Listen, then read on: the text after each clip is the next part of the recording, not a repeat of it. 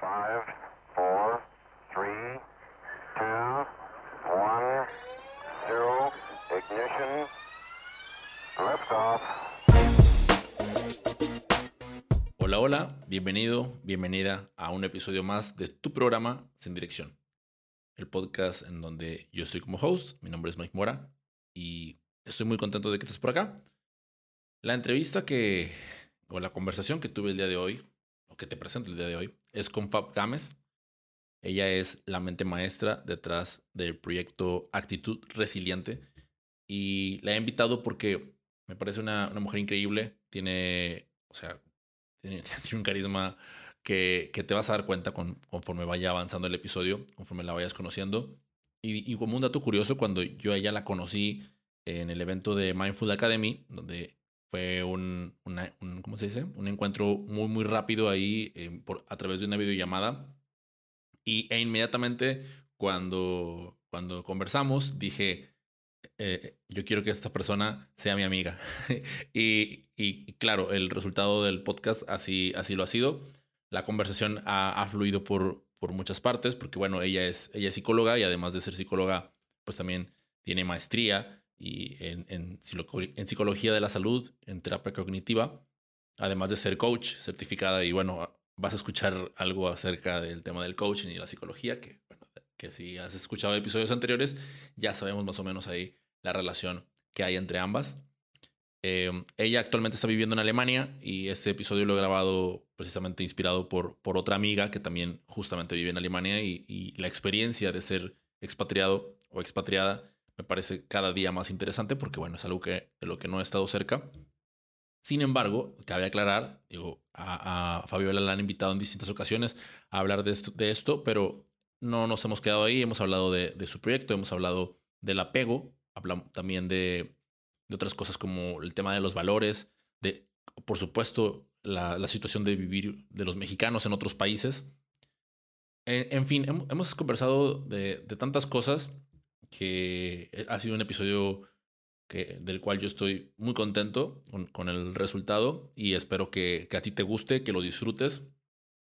Y por supuesto, como siempre, invitarte ¿no? a, que, a que nos escribas, a que nos mandes un mensaje para continuar la conversación. Yo por mi parte te espero al final del episodio para despedirte, como se debe. Con ustedes, Fab Gámez.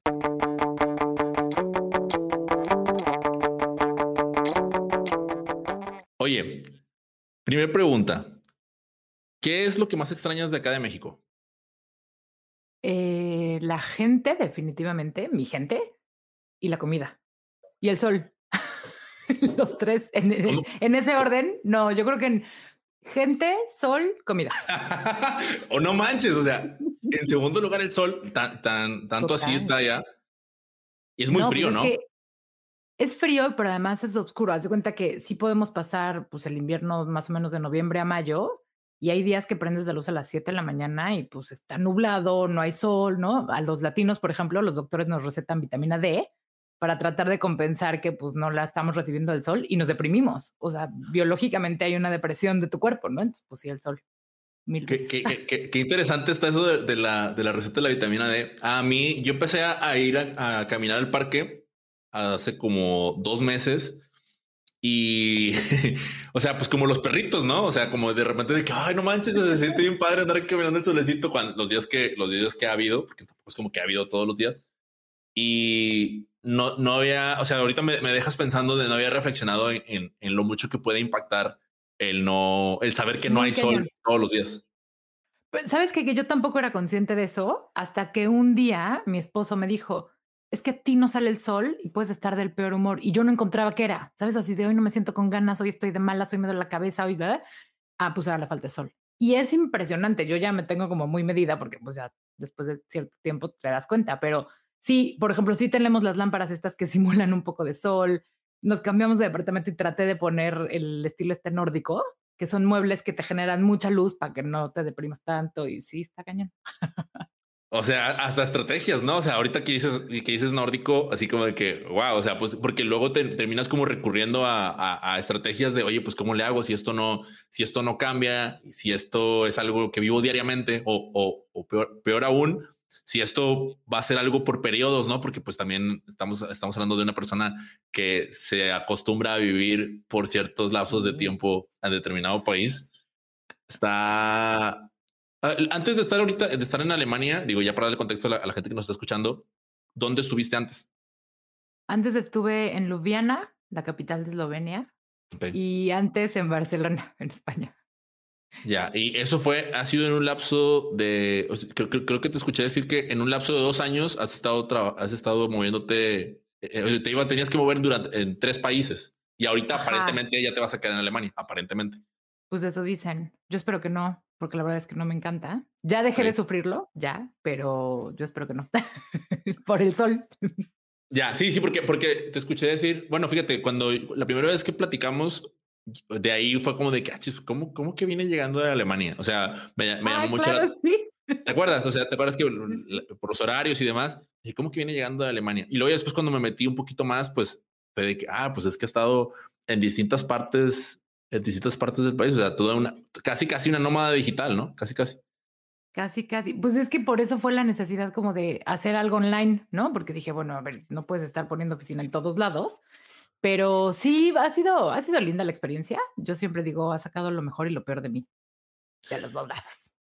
Bueno, ahora, ahora, ¿cómo eras, o sea, cómo era tu día o tu, vida antes de, antes de marcharte, antes de irte? O ¿cómo era Fab Games eh, ¿cómo se dice? Eh, la de recursos. La, de recursos. Pues mira, trabajaba en, en, empresa, trabajaba en recursos humanos, muchos muchos años trabajé ahí. Y en las noches, eh, pues atendía a mis pacientes, no me daba tiempo de tener muchos, entonces como que mi mayor parte del tiempo era eso. Antes de eso, bueno, pues estudiaba, trabajaba y luego tenía pacientes. Tenía una vida social muy activa. Eh, mi mamá siempre me decía, es que nunca cenas en la casa. Y yo no, salía de la oficina y nomás veía con quién me iba a cenar y a chacotear todos los días. Me encantaba, por eso extraño tanto a mi gente y tanto a mis amigos, porque para mí fue un cambio radical. Y pues no sé, vivía, la verdad es que una vida como muy alegre, eh, siempre fui como muy amiguera, entonces siempre estaba como en, todos lados conviviendo, haciendo.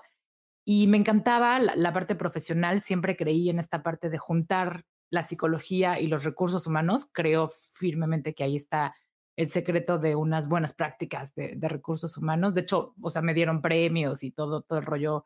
Era como la, la ejecutiva trabajaba también para la Asociación Mexicana de la Industria de las Tecnologías de Información, entonces tenía presencia ahí. O sea, sí, mi día era de 7 de la mañana a 10 de la noche ejecutiva, daba terapia.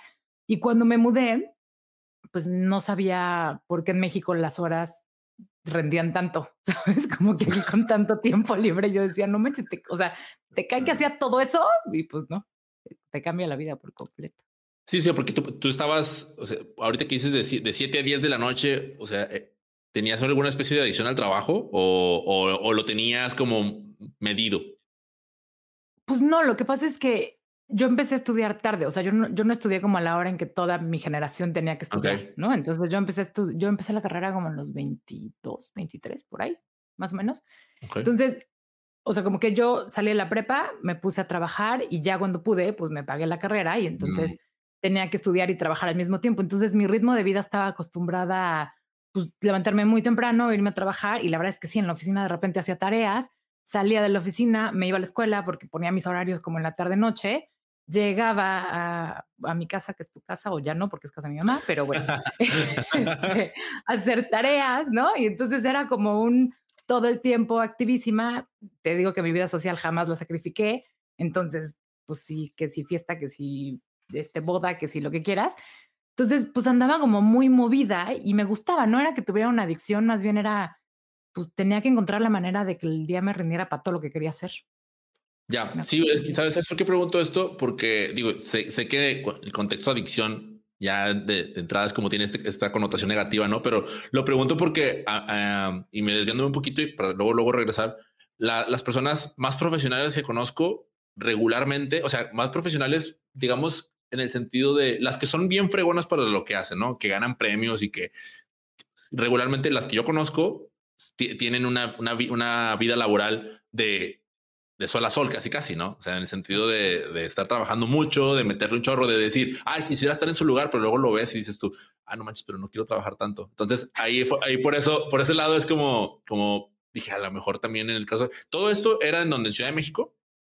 Ajá, sí, en la Ciudad de México. O sea, Pero es que sabes que también, ahorita que, perdón, ahorita que lo estabas platicando, como que me cayó un 20. Yo estudié psicología para estar en la parte clínica. A mí estar en consultorio me encanta, pero la vida me llevó a recursos humanos y pues tuve la suerte de, de tener éxito ahí.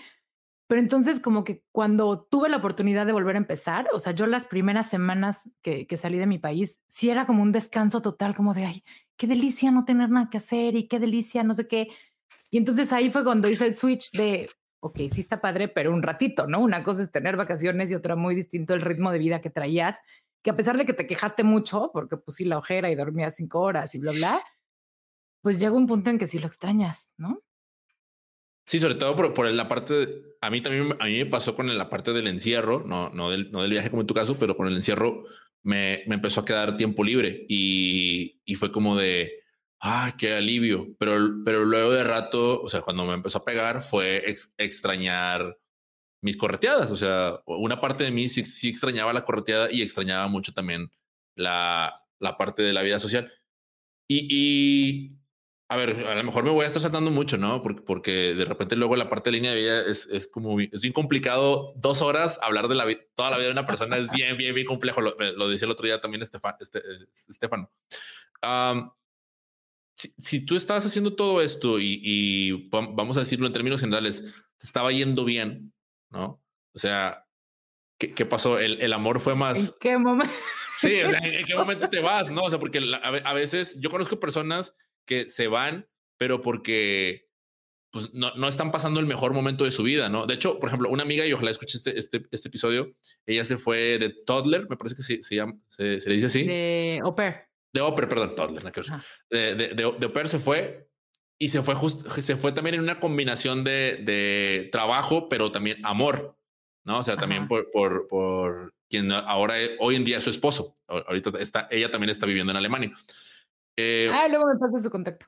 Sí, sí, sí. Eh, a, a, a, lo que iba es de que, ¿cómo plantearlo? O sea, sí, o sea, e, en ese caso, a lo que, con lo que ella y yo conversábamos, pues medio que también estaba pasando, no estaba en su mejor momento, o sea, en términos claro. generales, no estaba viviendo su mejor momento y bueno, pues decidió irse y se va. Conozco otra amiga que, no, es que me tengo que ir, me quiero ir a Estados Unidos a estudiar ya inglés, pero ¿por qué? en realidad era porque no estaba pasando su mejor momento y, y, se va. En el caso tuyo, no, no tengo esa impresión. Tú me corregirás si no es así. O sea, por, y, pero lo que sé es que en, en poco tiempo de conocer a, a, a, tus, bueno, poco, mucho, no sé, de conocer a tu esposo, digo poco porque leí cuatro meses, entonces dije, pues es muy poco. Este, de repente te vas eh, eh, y digo, ¿qué, ¿qué, qué, hay dentro de una persona que deja todo eh, para irse a, a otro país? un, híjole, yo creo que hay demasiadas cosas, pero sí creo que estás en un momento de vida. Yo, o sea, cuando, cuando me reencontré con mi esposo, digamos, que fue a México y entonces eh, él y yo estudiamos juntos en la prepa y nos dejamos de ver 12 años, 15 años por ahí. Y nos encontramos en una boda y casualmente él venía de cortar con su novia toda la vida y yo con mi novia toda la vida, nos, nos encontramos y dije, ay, ya no nos caemos tan mal, ¿no? Qué bien nos caemos, no sé qué. Y ya, total, eh, cuando me dice, oye, pues sabes que yo no, él iba de vacaciones, entonces me dice, oye, yo no me voy a regresar a Alemania sin novia. Yo, estás loco, pues, o sea, pues tú allá, yo aquí, pues justo no. Y yo acababa de renunciar a mi trabajo, porque justo dije, necesito un cambio, ya son muchos años en esta empresa, no sé qué, bla, bla. Y me dice, oye, pero este, ¿por qué no? Eh, pues vamos a ser novios, era septiembre, octubre, por ahí. Y me dice, regreso en diciembre y si esto jala, pues en diciembre hablamos de a lo mejor que te vengas, sobre qué hacemos, o quieres estudiar o trabajar. Y yo, ah, es una buena idea. Total, se va de México y a la semana en un Skype muy romántico, él y yo, me dice, oye, ¿sabes qué? Estuve viendo las opciones de qué podríamos hacer y como qué tipo de visa te podrías venir y no sé qué, y bla, bla. Y se me ocurrió una idea súper loca. Llevamos ocho días de novios. Y yo, ¿qué? Y me dice, ¿y si nos casamos? Y a mí haz de cuenta que me dijo, ¿quieres tacos de cenar? Y yo, es una gran idea, ¿por qué no? ¿No? Entonces, o sea, así fue como lo decidimos. Nada más me dijo, nada más hazme un favor, porfa, no le vayas a decir a nadie, déjame llegar a México y avisarle a mi familia porque pues está medio gacho que se enteren por Facebook, ¿no? Y yo, sí, va. Y así fue. Y entonces llegó en diciembre, conocí a mis papás. A ver, pausa, pausa, pausa, pausa. Ahorita que dices, ok, ya pidió tu mano. Bueno, espérame, espérame, espérame. Muy rápido. Eh, me quiero regresar un poquito porque, o sea, me gustaría como tener un poquito más de, digo, aquí es lo que me quieres compartir, ¿no? Pero dices, estábamos en un Skype muy romántico, o sea, realmente era, era una cita romántica cuando fue la propuesta. O no, fue, una, fue una negociación, fue de, oye, ¿qué te parece? Sí, jalo. Qué chido. Pues, no, no era cita romántica. No, o sea, él y yo hablábamos mucho, aparte, acuérdate la diferencia de horario. Entonces, cuando yo iba, yo, a mí me acaban de invitar a dar una consultoría, entonces estaba trabajando como medio freelance, medio no, a otra empresa en el Inter, según yo, en lo que conseguía otro trabajo como el que quería. Y entonces, eh, mis trayectos eran muy largos, atravesaba toda la ciudad, entonces normalmente mis trayectos de, de coche, pues era cuando hablaba con él, o mensajero le decía, ya voy de salida, ok, este, yo me voy despertando, entonces pues si hablamos, no sé qué, bla, bla. Y en una de esas llamadas, no me agarró en el coche, gracias a Dios, me agarró en la casa, pero me acuerdo perfecto estar platicando no sé qué burrada. Me dijo, oye, me quedé viendo las opciones, bla, bla, y cuando me lo suelta, o sea, te juro que no me tardé ni siete segundos. O sea, fue como un, sí, es una gran idea. Y todavía me dijo, no, espérate, piénsalo. O sea, como, o sea, y yo, no, pues no tengo nada que pensar. Le dije, sí, sí, eres el amor de mi vida, sí, va, va. Y ya así fue, ¿no? Y entonces, mucha suerte porque tenemos muchos amigos en común la mayoría de nuestros amigos son en común. O sea, él y yo no éramos amigos, pero la mayoría de nuestros amigos eran en común. Sí, porque Entonces, cuando mal, ¿no? Se llevaban mal antes. Dijiste, ya nos caíamos Me caía un poco mal. Me caía un poco mal, la verdad. Y este, entonces, pues ya de pronto llegó a México y cuando veíamos a los amigos y qué padre. O sea, primero como que no entendían por qué él y yo andábamos de la mano, así como que no les cuadraba la idea. Y además, cuando se acercaban y pues ustedes qué onda, no sé qué, y pues sí, nos vamos a casar y pues nos veían con cara de... no, y las familias fue una cosa también divina, no sabes lo felices que estaban, brincaban de emoción. No, no, sí, estuvo muy, estuvo rudo porque pues entre que la gente no te creía, la gente te juzgaba, ¿no? O sea, hubo gente que me dejó de hablar, amigos míos de, qué bárbara, es una tontería lo que estás haciendo, ¿por qué? Yo decía, a ver, somos adultos, tampoco es como que tengamos 18 años, ¿no? Pero bueno, así fue y entonces decidimos, 28 de febrero nos casamos, nos casamos y ya a las ocho semanas pues, nos casamos y este, y yo llegué justo, ay, hoy cumplo seis años de este lado charco. Justo hoy. eh, celebración, festejo. Hoy es 2 de marzo, ¿no? Hoy es 2 de marzo. 2 de marzo. Qué chistoso. Es que te esté contando esa historia hoy. Sí, es, como más, más, destino no podía ser. Fíjate que, que yo me identifico, eh, o sea, estoy trabajando para ya no hacerlo, me identifico con las personas con los que te dejaron de hablar. Me identifico en el sentido de que yo, yo tuve, espérame, no, ¿por qué? Así que bye, aquí se, aquí se acaba esta entrevista. No, no, no, o sea, no. no, no, en el sentido de que, de que a mí de repente me, alguien me llegaba, o sea, de mis amistades me llegaba con, un, con una idea así de loca y de que, ¿what? No, espérate, hey, no, o sea, pero ya después te das cuenta de que, hablas desde el miedo, ¿no? O sea, desde el miedo tuyo, que al final de cuentas no, no, tiene injerencia, según te estás preocupando por la persona, pero pues o sea, más bien está reflejando mucho de lo que de lo que traes tu interno, ¿no? Y, creo que para ti, por ahí lo, por ahí lo dijiste después también, un viaje ayuda mucho a filtrar personas, ¿no? O sea, pues es como de, ah, pues hasta te lo facilita, ¿no? De las lecciones más dolorosas que tengo en mi vida, por mucho, porque te digo, para mí, mi gente, mis amigos, mi familia siempre fue como prioridad y de las cosas que más valoro. Pero estar tan lejos, pues sí, a ver, al principio era una culpa de, pues yo me fui, entonces yo les hablo, yo estoy al pendiente y yo así como que estoy obligando a las cosas y, y después entiendes que el mismo botón que tienes que presionar tú lo tienen que presionar los demás y se vale también esperar que te hablen, también esperar que te busquen, se vale que no estén de acuerdo con lo que estás haciendo, pero pues nadie les está pidiendo permiso tampoco, ¿no? O sea, como su opinión es valiosa, pero no por eso voy a dejar de hacer o hacer algo que, que no está conmigo, ¿no?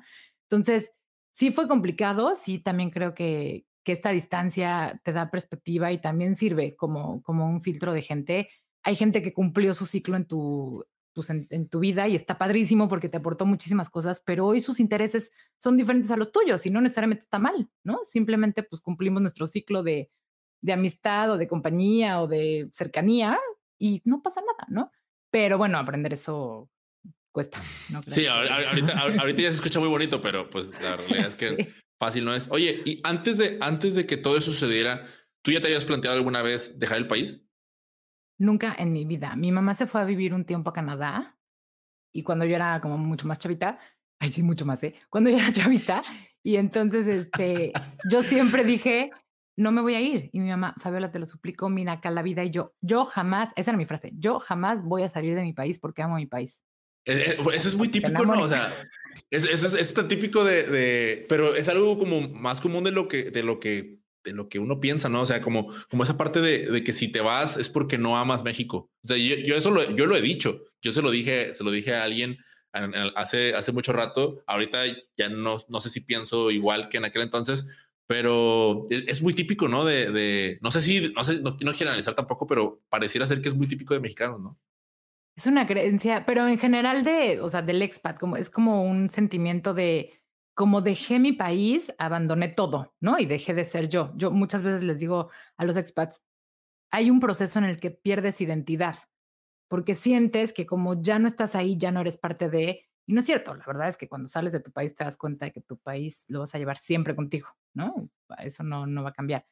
Pero sí, yo, yo decía, yo jamás me voy de mi país y no, estás loco y por qué y bla, bla, ni lo dudé, ¿sabes? Es que, ¿sabes qué? O sea, sí tengo que aceptar que sí estaba en un momento como muy enamorada. Te digo, haz de cuenta que me preguntaron, ¿quieres cenar tacos? Y yo, claro, qué buena idea, ¿no? Pues, ¿qué puede pasar? No sé qué.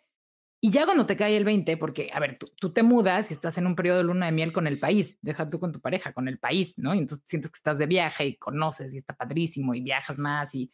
Pero ya cuando te cae el 20 de que esa es tu realidad, esa es tu vida y qué vas a hacer ahorita, sí es un golpazo, la verdad. Ahorita, bueno, a los que estén escuchando y no sepan lo que es expats, lo digo porque yo no lo sabía hasta que, hasta que, pues, o sea, como que no sabía que existía el término como tal. Lo había escuchado alguna vez a Jessica Nogués, se lo escuché o lo, o lo, leí nada más, pero de ahí en fuera no lo había escuchado antes. O sea, ahorita vamos a, a platicar un poquito más de eso, entonces para que no, no se me desesperen este, y darles un poquito más, más de contexto, pero tiene que ver con todo esto del tema de los, de los viajes. Yo tampoco sé, entonces a mí también me interesa preguntar y ahorita vamos a tener un poquito más de, de información de eso. Ahora, eh, ¿qué, ¿qué, es lo peor? ¿Qué es lo peor de una mudanza al extranjero para ti? Lidiar con el desapego.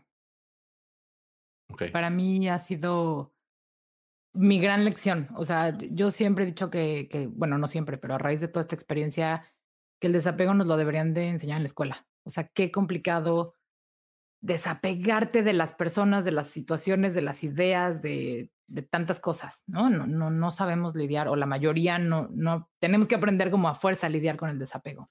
Oye, pero, pero eso, eso te escuché, se lo escuché decir y me, me, pareció bastante interesante, o sea, sobre todo porque ahorita que yo estoy trabajando en la escuela, pero yo, yo te preguntaría, o sea, conociendo nuestro sistema educativo y sabiendo que que es muy difícil que vaya a cambiar. Quizás en esta cuarta transformación cambie.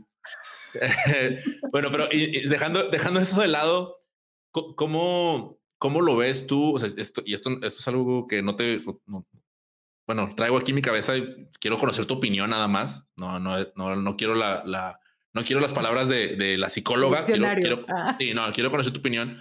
Si, si eso no va a pasar en la escuela, ¿cómo, cómo debería pasar en casa. O sea, cómo deberíamos de, de, de trabajarlo. O sea, deja tú con los hijos más pequeños y los niños, o sea, con, con nosotros mismos. O sea, yo, con, yo de 30 años con mis padres, mis padres de, de 60 conmigo, y yo con mi hermano, mi hermano conmigo. O sea, desde, desde como tú lo viviste, o sea, ¿qué, qué, qué cosas, qué ejercicios debería de estar. Bueno, ya está preguntando ya cosas más olvídate de ejercicios. tu opinión, o sea, ¿cómo, cómo debería estarse trabajando el desapego fuera del, del tema de la escuela? Pues mira, te lo resumiría en entender que las personas, las situaciones, los momentos, las cosas que tienes en tu vida, hay que tenerlas o hay que apegarnos a ellas desde el amor de que las ah, tenemos y no desde el miedo a perderlas. Eso es lo que yo aprendí. O sea, si yo valoro a alguien en mi vida, lo, lo, valoro desde el amor de saber que está aquí, que es parte de mi vida, que me acompaña en el camino, que bla, bla, pero no desde el miedo a perderlo, porque por eso te cuesta tanto desapegarte, ¿no? Y puede ser de una cosa, de una persona, y se nos olvida que las personas somos cíclicas. O sea, que, que no necesariamente porque te deje de hablar, sino porque en algún momento todos nos vamos a ir, ¿no? Entonces, creo que cuando alcanzas a hacer la diferencia entre yo amo esta situación o esta persona, pero desde el amor de que lo tengo, de que lo disfruto, de que lo valoro, y no desde el miedo a, es que si se me va, es que si, lo, si lo pierdo, es que creo que te cambia la perspectiva. Es como, como el niño que no usa el balón porque por miedo a volarlo, ¿no? O sea, pues disfrútalo desde el amor a tenerlo, no desde el miedo a volarlo. está, está, muy interesante esa, esa analogía. Ahorita que, que, que, estábamos platicando de, de esta parte, eh, es que me, me, acordé que también has mencionado la parte del equipaje emocional, ¿no? O sea, cuando tú te, cuando tú te vas a ir de viaje, o sea, bueno, mejor dicho, si nos regresamos un poquito a, lo que estábamos platicando hace rato, o sea, cuando, cuando tú te vas a Alemania la primera vez, ¿te llevaste algo? O sea, ¿qué te llevaste de cosas físicas? Este, y, y, por qué, y cómo es que llegas a la conclusión de, de que, de que el, equipaje emocional es mucho, muchísimo más pesado. Bueno, de cosas físicas me llevé mi ropa, una cantidad absurda, porque después entendí que no necesitaba ni la mitad, porque además el modo de vida de México, pues yo acostumbrada que si tenías el evento, que si tenías la junta, que si tenías, ¿no? O sea, la conferencia, la no sé qué, pues claro que ponle el número que quieras al par de tacones. Y cuando llegué aquí, o sea, yo decía, ¿por qué las europeas no usan tacones? ¿Qué facha? Ajá, camina lo que camina una europea todos los días y vas a ver por qué no usan tacones, ¿no? O sea, es así de sencillo. Eh, o sea, lo único que me traje fue ropa porque muebles y todo, pues ya, ya estaban acá pero creo que el, equipaje emocional es mucho más pesado porque a mí lo que me hacía muy pesada la vida era precisamente este ideal de no estoy en México, de lo que me estoy perdiendo, de ya no estoy presente con mi gente y los voy a perder. Además, tuve la suerte de que, pues en el momento en el que yo me casé, todos mis amigos estaban casando, entonces ya sabes, era el clásico año que tienes veintitantas bodas y eres dama de seis, ¿no? O sea, y entonces de pronto era como, era una lloradera cada fin de semana de, es que yo no estoy en la boda y míralos a todos qué bonitos en la foto y entonces, y luego mis amigos me hacían FaceTime desde las bodas, ¿no? Así de para que veas que sí veniste. Imagínate, o sea, para mí era hasta que un día me dijo mi esposo, en buena onda estás sufriendo de más, o sea, qué necesidad de, pues, de seguir queriéndolo vivir, pero te lastima más.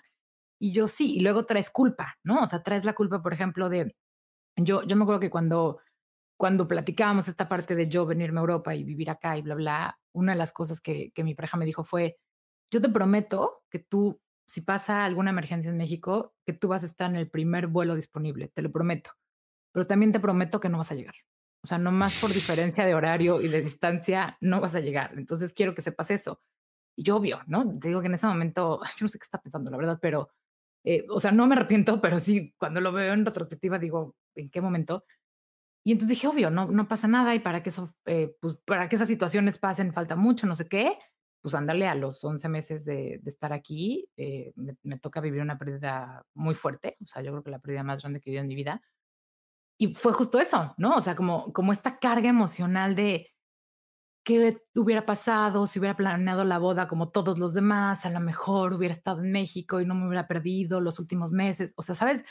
te empiezas a hacer este revoltijo mental y a eso me refiero con que tu carga emocional siempre va a ser mucho más pesada, ¿no? O sea, las cosas físicas, como sea, agarras tu equipaje, lo cargas y bye, y, te deshaces de lo que no funciona, pero la parte emocional creo que siempre va a ser como mucho más pesado aprender a lidiar con eso.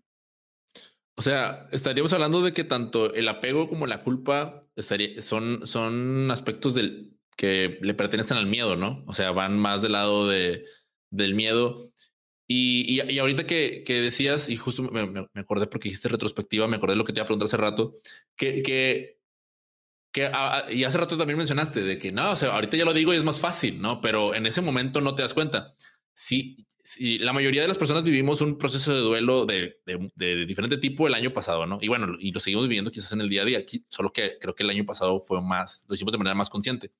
Eh, si, si bien es un poco más más sencillo, vamos, pongo comillas, más sencillo verlo en retrospectiva y aprender de eso. O sea, por, ¿cómo, es, ¿cómo es tan complejo en, en, el momento presente? O sea, porque si, si ahorita yo, si tú me preguntas, es, ay, ¿cómo, cómo andas, Mike? No, no, pues ya lo he platicado el año pasado, oh, oh, esto y esto, uh, dolor, pero bueno, ya lo aprendí, pero no soy capaz de ver lo que tengo ahorita y, y, verlo como, como de que es un ciclo que va a terminar, ¿no? O sea, lo platicábamos al principio del programa. Hombre, estoy bien contento, me, encanta mi programa, me encanta mi podcast, pero tengo esta perspectiva como si fuera a ser para siempre y, y en lugar de, de, de, tener presente que también es un ciclo que puede acabar, o sea, que en 15 episodios ya no, ya no vaya a tener esta emoción que tengo Y, o sea, tú como, desde, desde tu aprendizaje, o sea, ¿cómo lo has, cómo lo has aterrizado para que, porque me parece que lo, lo, lo tuyo ha sido algo que te ha permitido hacerlo mucho más, con, más consciente.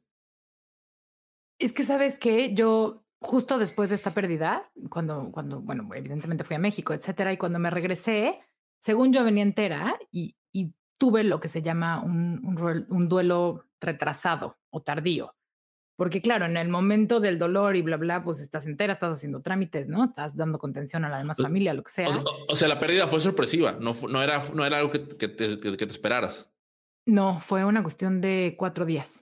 O sea, de pasó esto y entonces yo estaba en el. Esa es una pregunta, híjole, horrible que, que, te pasa cuando estás fuera de México, ¿no? O de tu país. Es como, ok, tengo un familiar enfermo, delicado, accidentado, me da igual. ¿Qué hago? ¿Me voy o me quedo?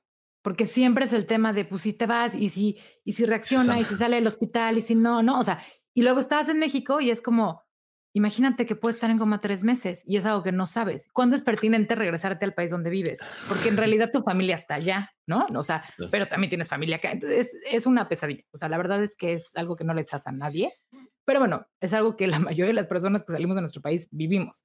Entonces, sí creo que, o sea, ya cuando lo ves, pues, pues sí es aguamazos. Y te digo, fue un, un duelo retrasado porque cuando yo regresé, como al mes, un día de la nada, o sea, fue un llorar total y pues claro, ¿no? Estaba desahogando lo que contuve tantas semanas y entonces de pronto fue como un, me siento muy mal y ahí empecé en, un episodio depresivo en donde ni siquiera estaba consciente y mira, aquí te lo hice, que estaba deprimida, ¿sabes? O sea, pero de pronto yo pude pasar tres horas viendo el techo y se pasaban mis días, ¿no? Y entonces era como, o sea, no estaba trabajando, no estaba estudiando, no tenía ganas de nada, este, mi esposo llegaba y así como con la mejor actitud de, hola amor, ¿cómo estás? ¿No? A las 5 de la tarde y yo, ¿cómo la que, cómo estás? ¿Sabes? O sea, como león enjaulado.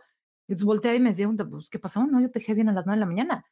Y yo, pues sí, pero mi mayor logro fue arreglar el closet, ¿no? Y entonces en mi mente era como el concepto de la persona que tenía cuando estaba en México y lo que hacía y empiezas a extrañar y luego, como dices, ¿no? Llega la culpa y llega el remordimiento y llega bla, bla. Entonces traes un cóctel de cosas contestando tu pregunta, ¿cómo lo aprendí? Pues sí, creo que en el golpe de decir, a ver, esto no está bien, estás tocando fondo horrible, ¿qué vas a hacer? ¿No? Y, justo así nace actitud resiliente, como esta parte de necesitas encontrar la manera de esto que ves como adversidad y como tu peor escenario, darle la vuelta, porque, porque esto no eres tú, ¿sabes? O sea, siempre digo, todas o la mayoría de las personas con las que trabajo terminan diciendo una frase que yo dije muchas veces, es que llegó un momento en el que no era yo.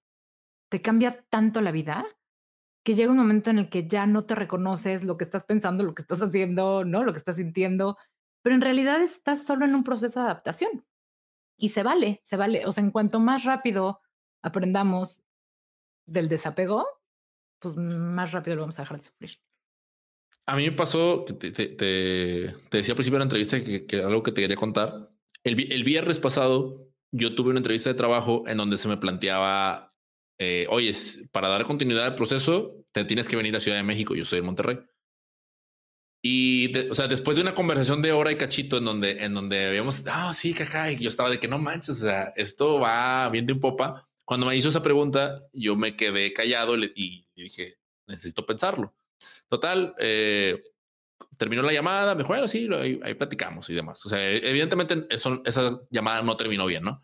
Pero independientemente, independientemente de eso, eh, lo que sí, o sea, yo, yo me salí de aquí del cuarto en, en donde me ves, digo, la gente que está escuchando esto no me ve, pero me salí, me fui, me fui a mi recámara y me acosté. No me acosté a llorar, lo cual no tiene nada de malo, pero no me acosté a llorar, pero, pero sí me, me, me llegué como con una parte de irme.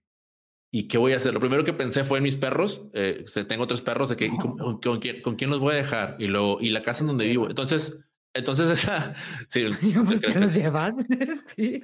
Pero, ¿sabes qué, ¿sabes qué pasó? Fue como, como empezar a ver de que, como de, de, de, de qué era yo o de, o de quién soy yo. Si, o sea, si lo que tengo me define, ¿no? O sea, empezando por mis perros, por la casa en la que vivo, por la ciudad en la que estoy, por el coche, por esto, o, o, o qué, me, qué me define, ¿no? O sea, y, y así como que quedé, quedé, en choque, o sea, así de que, no, porque, porque yo por eso te decía esa pregunta hace ratito, o sea, yo nunca me había planteado el irme, o sea, si quiero viajar, sí, creo que la mayoría de la gente lo quiere, pero deja el lugar en el que estás y vete a otro sitio y, y reas tu vida. O sea, pues da tanto miedo, ¿no? O, o, rápidamente te escudas de que no, qué bueno que no me he ido porque si no, no, no disfrutaría a mis padres. Pero luego al mismo tiempo es como, pues sí, pero tampoco disfrutas eso, esa vida que, que dices que quieres y demás. Sí. Es, es, como, es como un, ¿qué haces? O sea, bueno, en este caso tú lo hiciste, te aventaste y... Pero te voy a decir una cosa, no lo pensé. O sea, si, si a mí me ah. hubieran dado tiempo de pensarlo, no lo hubiera hecho. Ya.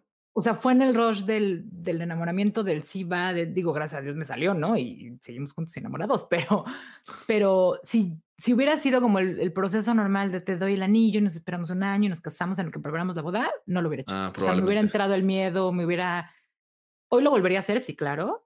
Oye, ¿tú, crees que, ¿tú crees que tu esposa sabía eso? O sea, ¿tú crees que, que, o sea, que también lo hizo así como de ah, no. rápido? Porque no, no, él tampoco sabía qué iba a pasar. Él estaba igual, eh, o sea, sí, igual que yo. Porque además, a ver, también él la pasó muy mal, ¿no? O sea, claro. llegó un punto en el que me decía como, es que ya no eres la persona con la que yo me casé. Pues, pues, no, no, me la estoy pasando muy mal. Y él con esta parte de, te la estás pasando mal, pero mi trabajo está aquí y mis sueños están aquí. Y claro que hubo un punto de quiebre de decir, a lo mejor queremos cosas distintas de la vida, ¿no? Porque pues a lo mejor no va por ahí. Al final de cuentas nos sentamos a, negociar y a decir, bueno, ¿qué queremos? y gracias a Dios coincidimos en que queremos estar juntos, ¿no? Y entonces hasta dónde íbamos a ceder uno y el otro y seguir un plan de vida, pero, pero yo creo que él tampoco lo, bueno, no, estoy segura, él tampoco lo pensó, o sea, se nos hizo fácil y las familias se burlan de nosotros, ¿no? Mi, suegra se muere de risa porque cuando, cuando mi marido me preguntó de, oye, pues igual podría ser, mi respuesta fue, ay, ¿qué puede ser lo peor que pase? Pues que, que aprenda a hablar alemán. Claro, porque en mi mente enamoradiza, ¿no? O sea, ese era el, el, reto más grande con el que me iba a topar, por Dios. o sea, evidentemente, sabiendo que es algo muy difícil, ¿no? O bueno, o a todos nos lo pinta como algo muy difícil, pero es de que, pato, o sea, no es, eso, no es lo, eso no es lo más difícil ni de chiste, ¿no? Hay cosas mucho más difíciles. Oye, entonces, ahorita que estaba, te estaba escuchando y, y regresándome a lo, a lo de los expats, o sea, actitud resiliente nace como esta ayuda a los expats o, fue, o sea, porque ahorita me parece que van como de la mano, ¿no? O sea, como que actores residentes, pero, pero nace a raíz de eso, porque pues evidentemente tu, tu experiencia principalmente era como expatriada, o, o, cómo fue? No, actitud resiliente nace de querer mudar mi consulta a la modalidad online. O sea, como de yo oh. empezar a ejercer o regresar a ejercer como psicóloga clínica en la modalidad online, porque en ese momento, aparte de que nos mudábamos muy rápido, viajábamos mucho por el trabajo a mi esposo. Entonces yo lo acompañaba, entonces yo me pasaba días en los hoteles, ¿no? Entonces yo decía, es algo que tengo que poder hacer desde pues, literal cualquier parte del mundo. Y le di mil vueltas al nombre y me di cuenta, una noche de aha moments, que, que si yo algo había tenido en la vida, era ser resiliente. Como que o sea, si yo te contara mi historia de vida, de pronto dices, no manches, o sea, yo de adolescente mis amigos sí me decían así como de, no, tú eres la, la historia novela, ¿no? O sea, como, yo, y a ver, no es que yo sea excepcional, lo que pasa es que, pues a lo mejor la vida de pronto te, te da más golpecillos por ahí, etcétera, pero si algo ha sido constante en mi vida es, pues encuentras la manera de hacer lo mejor de la situación, entre dolor, entre lecciones, por supuesto, ¿no? Pero como que dije, ese, ese nombre me gusta porque la gente viene a terapia por eso porque está buscando una manera de hacer lo mejor de la situación. Entonces, nace actitud resiliente como de vamos a tener esta actitud de, pues encuentra la manera y se puede hacer. Y entonces empiezo a dar terapia, pero cuando me empiezan a llegar clientes o pacientes, porque también, bueno, es una larga historia, me certifiqué como coach, entonces empecé a dar coaching también. La mayoría de la gente con la que trabajaba eran expats viviendo esta misma experiencia de me siento solo, no me hallo, estoy a dos de tronar con mi pareja porque no nos entendemos, me quiero regresar a mi país, ¿no? O sea, entonces, eso sí, lo fue definiendo un poquito más, pues la audiencia, ¿no? Como sin querer fue un target que se fue formando y hoy sí, el, no sé, el 80, sí, como el 80% de las personas con las que trabajo son expats. ¿Que un expat es un? Una persona que vive fuera de su país de origen. Ya, ahí está, ahí está ya la definición para, para todos los que estamos aquí escuchando. Es que, em, sí, o sea, cuando me metí a... yo te, lo, creo que te lo dije al principio, cuando yo te, decidí invitarte, surgió a raíz de la conversación que tuvimos en, en el Mindful Academy. O sea, ahí te conocí y dije, ah, no manches, o sea, quiero... Y quiero que además con mis padrinos de video y Ah, los sí, reyes. Sí, cierto, sí, cierto. Yo moría de nervios y toda la tranquilidad del mundo. Y, y, luego, luego de ahí, cuando me pongo a leer, cuando me pongo a leerte, leer un poco más de ti, y pues, pues ahí medio que estoquearte, investigarte. Hay, hay uno de los, de, de los artículos que escribiste que, que por cierto, ¿con, con qué tanta regularidad escribes? Ya ahorita casi no. Me mudé a podcast. Ya, se salió un poquito del. se salió un poquito Empecé un blog, me mudé a podcast. Y ya no me da la vida para tanto, pero ya voy a regresar a escribir. Espero. Ya, ya, ya. Sí, porque, porque a, a mí la experiencia que yo tengo de escribiendo, o sea, pero libreta, ¿no? Ya sea en las entrevistas o de repente como diario, pues he sentido un, un- gran cambio. Y luego cuando, cuando vi que, que era blog, porque, o sea, lo supe gracias a tu podcast, en tu podcast dijiste como de que este, este, este, eh, ¿cómo dijiste? Este proyecto se muda a, a audio, a, a podcasting. Este, yo dije, ah, chis, entonces, ¿qué era antes? ¿no? Y ya, ya me metí a la página web y lo, ah, era, era, era artículos. Y en, en uno de ellos mencionas como las, las, no las mencionaste todas, pero más bien hiciste el comentario de que las veces que, que la vida me ha hecho cambiar de dirección. Yo dije, ah, queda con, queda con el podcast. O sea, Sí. ¿Qué, qué, qué otra, de, de qué otros momentos ha- ha- hablabas? ¿O, habl- o hablabas eh, meramente en ese sentido de las veces que has estado viajando? No, muchas. O sea, por ejemplo, yo, ay, sí, ya eh, contándote mi vida entera. Yo originalmente iba a estudiar diseño gráfico. Yo quería ser diseñadora gráfica y en aquel momento necesitaba pues que me dieran una beca para poder estudiar y donde quería estudiar no me la dieron. Entonces no entré a la escuela a estudiar diseño gráfico, me esperé un año y después por azares de la vida me llamó en la psicología, me metí, investigué, bla, bla y dije, no, lo mío es la psicología. Y hoy, a pesar de que todos los demás profesiones me digan que no, estoy agradecida porque para mí es la profesión más bonita del mundo. Pero bueno, ahí, por ejemplo, la vida me llevó pues a cambiar de dirección, ¿no? Ya. como ese tipo de cosas. Ya, ya, ya. ¿Y, y por, qué, por qué querías, o sea, por qué querías diseño gráfico? O sea, ¿tie- ¿alguien en tu familia lo estudia o...? No, me gustaba, o sea, como que en mi mente era como la capacidad de hacer las cosas bonitas. Siempre he dicho, te cuesta el mismo trabajo hacer algo bonito que algo feo, ¿no? O sea, nomás hay que Claro. tener conocimiento y gusto. Y no sé, como que siempre he traído esta parte de, pues, te cuesta el mismo trabajo, hazlo bonito, ¿no? Y entonces me, me llamaba diseño gráfico y mira, eh, terminé en psicología, tratando de hacer más bonita la vida de las personas. Sí, sí, al final, al final de cuentas. Y luego, a- a- hace rato tú mencionaste que, que, empeza- que estudiaste coaching. O sea, ¿eso hace cuánto fue? Cuando es que, bueno, estuvimos en Barcelona, luego en Ljubljana. Cuando llego a Alemania, se supone que nosotros veníamos a Alemania un año, pero la vida cambia la dirección y entonces llegó un punto que dijeron, bueno, que sean tres, ¿no? Entonces nos íbamos a quedar tres, gracias, voy por el quinto, pero eh, cuando llegué a Alemania no podía eh, ejercer como psicóloga aquí.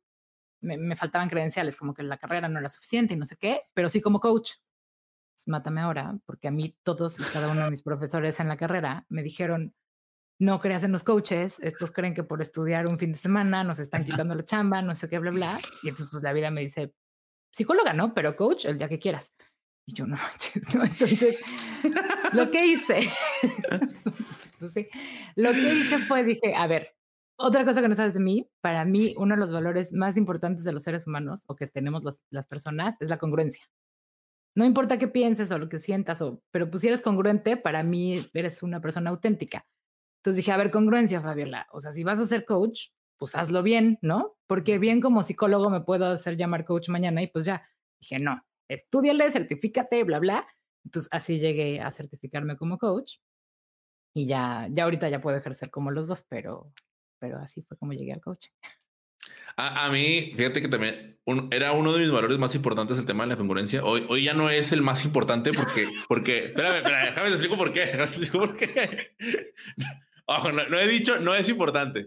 Es que se me hace que es, es bien difícil. Es, es bien difícil ser, ser congruente, ¿sabes?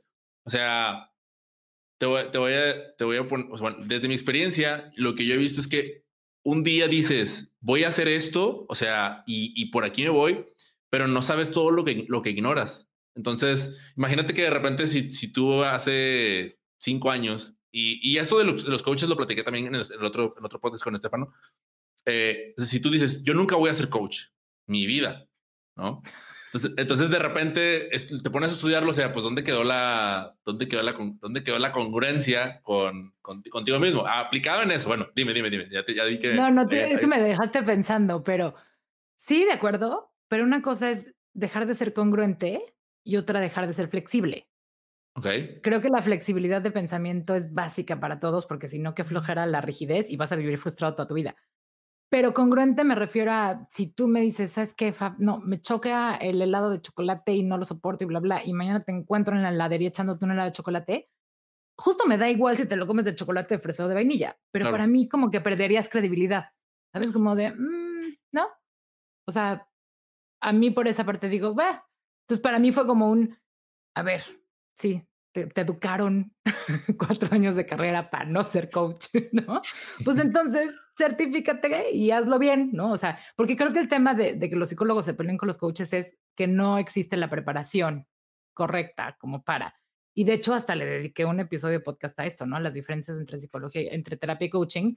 Yo digo, es que el problema es que las quieren poner como lo mismo y no, son cosas distintas, sirven para cosas distintas y no es que una sea mejor que la otra, simplemente son cosas diferentes y ya. Sí, sí, sí, y no, no, no quiero hacer que, que, tengas otro episodio, más bien los que quieran conocer las, las diferencias, si queremos conocer las diferencias entre, entre coaching y pues, psicología, mejor nos vamos a, escuchar tu episodio completo. Pero antes de irnos hacia, a, continuar, solo quería regresar otra vez a la parte de, de, la congruencia para que no vaya a haber malos entendidos. Y si, y si, y si, y si algo no se entendió, pregúntenme, mándenme, mándenme un mensaje. Para, eso, para eso es esto. Eh, es que lo, lo, que sucedía conmigo es que yo criticaba mucho a los que eran incongruentes, ¿no? O sea, tenía dos, tres compañeros que de repente, no, no, no, esto, y luego hacían lo contrario, yo de que, ya ves, ya ves, qué incongruente es con lo que decía, no sé qué. Entonces, de ahí em, entendí el valor que era el ser flexible y el, y el que un día, el día de mañana puedes cambiar de opinión. O sea, de opinión, no de, no de acciones. Estoy totalmente de acuerdo contigo y no estoy diciendo aquí que, que, hay que ser incongruentes, o sea, pero, pero que se vale equivocarse y se vale cambiar de, se vale cambiar de opinión y de manera de pensar. Eh, eso es algo que, que, considero hoy también con, la misma, con el mismo nivel de importancia, si es, que se, si es que se puede decir así, que el tema de ser congruente, porque puedes ser congruente en algunas áreas y de repente puedes cambiar y buscar siempre tener la congruencia con los, con los valores que en ese momento tengas como ubicados de manera prioritaria. Pero si no, esto no es ninguna invitación a ser incongruentes. Estoy de acuerdo contigo. No, no es ninguna invitación a nada de eso. Este, no se vaya, no se vaya a entender. Bueno, regresemos, con, regresemos contigo. Em, ¿qué, papel ha jugado Actitud Resiliente en, en todo este proceso de, de, Fabiola, Fabiola Viajera? O sea, ¿cómo, lo administras? ¿Cómo lo, cómo lo acomodas? O sea, ¿qué, papel ha jugado en tu vida? ¿Cómo lo has visto que, que, no, yo Le debo, yo le debo actitud resiliente a mi salud mental. o sea, fue, fue este regreso de, de volver a sentirme yo, de sentirme productiva, de alcanzar a verme como una persona útil otra vez, ¿no? porque aunque la gente que me esté escuchando piense que, que no puede pasar, te juro que sí llegan estos pensamientos autodestructivos de ya no sirvo para nada, se me acabó la vida, tanto estudiar para qué, ¿no? O sea, o, tantos años sin ejercer y entonces pues ya no va a ser lo mismo. No es cierto. Para mí Actitud Resiliente es este proyecto que, que me regresó el gusto por vivir y la alegría de, estar aquí, porque a ver, yo tenía muchas cosas buenas alrededor, pero ya no estaba siendo capaz de verlas y eso estaba muy mal, ¿no? Entonces actitud para mí fue, pues este regresar a e, este contacto uno a uno que a mí me encanta y por eso digo que es la mejor profesión del mundo, que, que te llegue un mensaje de alguien que diga, Pab, de verdad, gracias, ya logré esto, o qué crees que pasó, o híjole, para mí es una cosa me acaba de pasar hace poco con, con una persona con la que trabajé. Eh, era, era, una persona que, deseaba muchísimo tener un bebé y por cosas de la vida no había pasado. Dejé de verla hace como año y medio y me mandó un mensaje solo para decirme que está embarazada y que está feliz y, o sea, por Dios llega a las lágrimas, ¿no? O sea, que dices, no, y, y, su mensaje era gracias por acompañarme en esto y me diste la fuerza y me ayudaste y yo, no manches, o sea, cuando puedes compartir eso, para mí esa es otra de mis grandes lecciones esto que te está doliendo tanto, porque la vida siempre te va a poner cosas que te duelan, ¿cómo puedes transformar ese dolor en algo útil?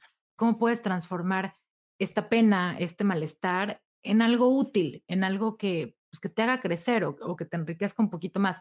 Y para mí actitud resiliente es eso. O sea, como mi pena, mi dolor, mi apego a las cosas que tenía, transformado en algo que puede ser bueno, ¿no? O, que puede dejar su granito de arena en el mundo. Oye, dijiste en, en, uno de los episodios que, que, tiendes, bueno, en el, episodio donde, donde lo que te enseñó el 2020, que tiendes a hacer una especie de ejercicio en donde como que nombras en una sola palabra lo que fue, lo que fue tu año. A mí, a mí me preguntaron, me hicieron una pregunta similar hace, hace poco y, y, eh, y mi respuesta, pues, aparte que tenía poco tiempo para, para contestarla, fue, muy tonta. O sea, de que, ¿qué fue para ti la, eh, la educación el año pasado? Y luego de que, define, defínela. Y yo de que, uh, retadora. O sea, mi respuesta fue retadora. Y fue como que, oye, güey, qué, qué, qué, profundo. Pero, pero en el caso tuyo, tú mencionaste que, que el 2020 específicamente fue la parte de gratitud, ¿no? O sea, ¿cómo fue que empezaste a hacer eso? O sea, ¿cómo fue que empezaste a definir los años en una palabra y, y, cuál fue el primero? O sea, ¿cuál fue el, primer año que definiste en una palabra y qué palabra fue? La vas a adivinar facilísimo.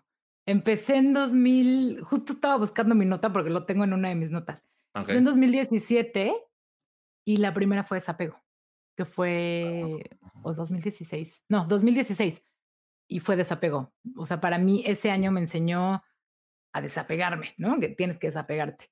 Hubo otro año que la palabra fue compartir. Y era como esta parte de, de aprender a compartir tu vida, tus espacios, ¿no? O sea, en, la relación con mi esposo, por ejemplo, a compartir tus sueños, tu vida, tus espacios, tus tristezas, tus dolores, tú, ¿no? Y entonces yo decía, este año aprendí a compartir. Y luego otro año fue, bueno, ya fue gratitud, otro fue certeza, eh, como, a ver, esto es como la parte de, pase lo que pase, si tú estás alineado con la certeza de que las cosas van a salir y van a fluir y vas a salir de esta, vas a encontrar la manera, ¿no? Vuelves al mismo. Te cuesta el mismo trabajo ponerte en un papel de víctima o, estarla sufriendo o estarte fijando en todo lo que no jala, que tener la certeza que aunque ahorita no alcances a ver para qué está pasando esto o qué bueno puede traer esto, vas a salir, ¿no? Es otro año fue certeza. Y, es esta necesidad de, cuando te digo que yo estaba como, como en este periodo de depresión, no te puedo explicar cuándo fue, pero un buen día me levanté y dije hasta que llegué, ¿no? ¿Y qué voy a hacer? Y fue cuando empezó a crearse actitud y todo esto.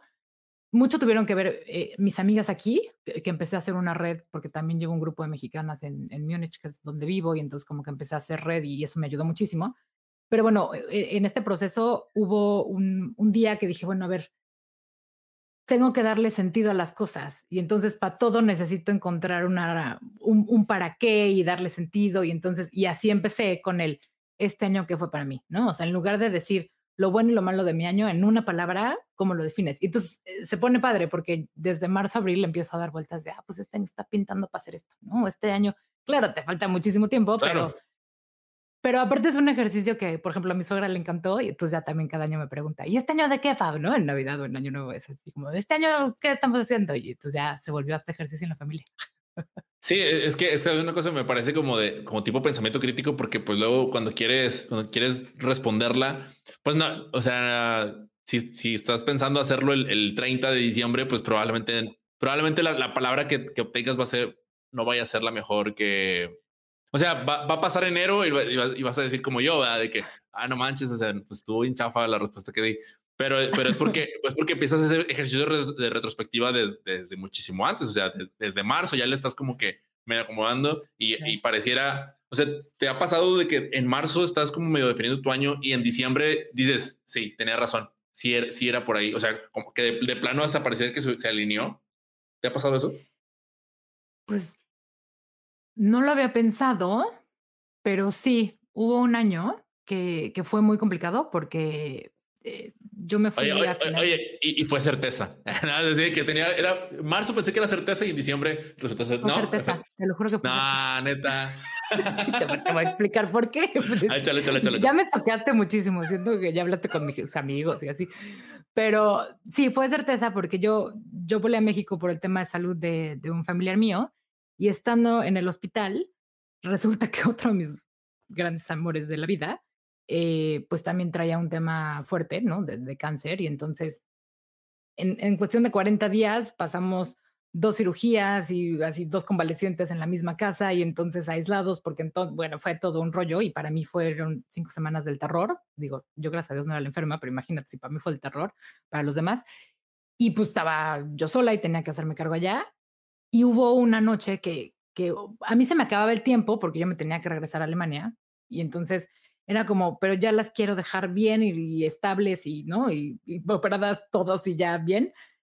Pero hubo una noche que dije, se me acaba el tiempo, se me acaban los recursos, ya no sé cómo lo voy a hacer, ¿no? Y pues tampoco está bien que me vaya, pero también ya tengo dos meses aquí, no sé qué.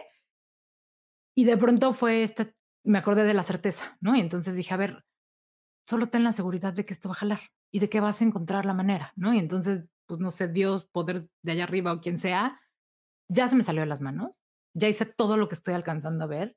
En este momento lo entrego en una noche que la verdad es que sí estaba llorando. Dije, lo entrego porque a mí que me enseñan el camino, porque yo ya no veo por dónde. Al otro día, en cuestión de 48 horas, se solucionó, llegaron los doctores, los especialistas necesarios, las conexiones, lo que quieras, pudimos hacer lo que teníamos que hacer y entonces como que empezó el año y dije, o sea, más claro ni el agua, ¿no? Es ten la certeza de que según tú, tu año fue un año de certeza, no, hombre, lo cerraste, pero eh, de la mano de la certeza, porque esto no iba a jalar si no, ¿no? Entonces sí, a lo mejor tienes razón, a lo mejor inconscientemente como que voy encaminando el año hacia lo que traigo en mente. Oye, pero, ahorita que te escuchaba decir eso de, certeza, también, pero también me da la impresión de que, o sea, ¿qué pasa cuando, cuando dices, ten la certeza de que todo va a estar bien y las cosas no salen bien, pero aún así como que es, esa o sea, no sé, quiero conocer tu opinión, ¿no? O sea, aún y cuando las cosas no salen como esperabas, pues como que dentro de ti hay una parte de, bueno, pero pues dimos, dimos lo mejor, ¿no? O sea, como que también el eh, la parte de la certeza juega un, un, papel en la, en la aceptación, ¿no? No, totalmente.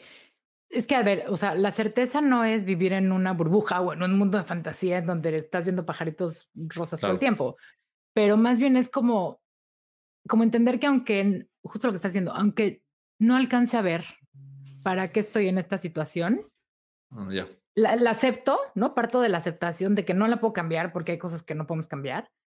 Pero entonces tengo la certeza, yo les digo, por ejemplo, a mis pacientes, ¿tú de verdad crees que esta situación ya es el fin? O sea, vas a dejar de comer, de dormir, de trabajar, de atender a tus hijos, de... Pues no, la verdad es que no. Y, y te duele y está horrible porque, a ver, también se tiene que decir, hay fregaderas de la vida, ¿no? O sea, hay cosas que no te puedes explicar, ¿no? O sea, ¿cómo, cómo le explicas? Algunas me tocó a una señora que su hijo tiene cáncer a los siete años. O sea, a ver, por, más armonía y por más certeza y por más, o sea, eh, es una fregadera de la vida, llámalo como es, ¿no? No lo puedo cambiar, no, pero sí puedo cambiar lo que hago, lo que vivo, mi apego, mi manera de trabajar, mi manera de amar, a lo mejor, no sé, ¿no? O sea, aún con lo más feo de la situación, por eso parte de mi eslogan es aprender a hacer lo mejor de la situación. Eso no quiere decir que siempre salgas victorioso o en tu concepto victorioso o que todo vaya a ser perfecto. No, la verdad es que la vida no es así. Pero con la situación, con lo que hay, con lo que tienes ahorita, sí puedes hacer lo mejor de la situación, ¿no? Y, eso es algo que, que, mi esposo me decía mucho, porque me decía alguna vez, a ver, yo, yo arrepentida, no, es que aquella vez que fuimos y me decía, a ver, con la información que tenías y las herramientas que tenías en el momento de vida en el que estabas, hiciste lo mejor de la situación. Y yo, tienes toda la razón. Y por eso se volvió eslogan, como es hacer lo mejor de la situación con lo que hay, ¿no? Oye, es que a tu esposo le tocó, o sea, tu esposo se fue antes, ¿no? Tu esposo estaba ya. Sí, él tiene 18 años aquí. O sea, le ha tocado la sabiduría desde antes ahí. Está, Está, bueno también para platicar con él. Eh, ¿qué, te, iba, a preguntar de, eso que estabas diciendo ahorita de, de, de la certeza. Ah, ¿sabes por qué te pregunté lo, lo, del, lo de la palabra? Porque mm. yo ahorita estoy haciendo un, una actividad con, un amigo que hicimos un acróstico para las palabras miedo y amor. Entonces, JJ, escucha esto y le mando un saludo. Eh, hicimos de que lo, lo, pusimos hacia abajo, ¿no? O sea, la palabra amor, la palabra miedo.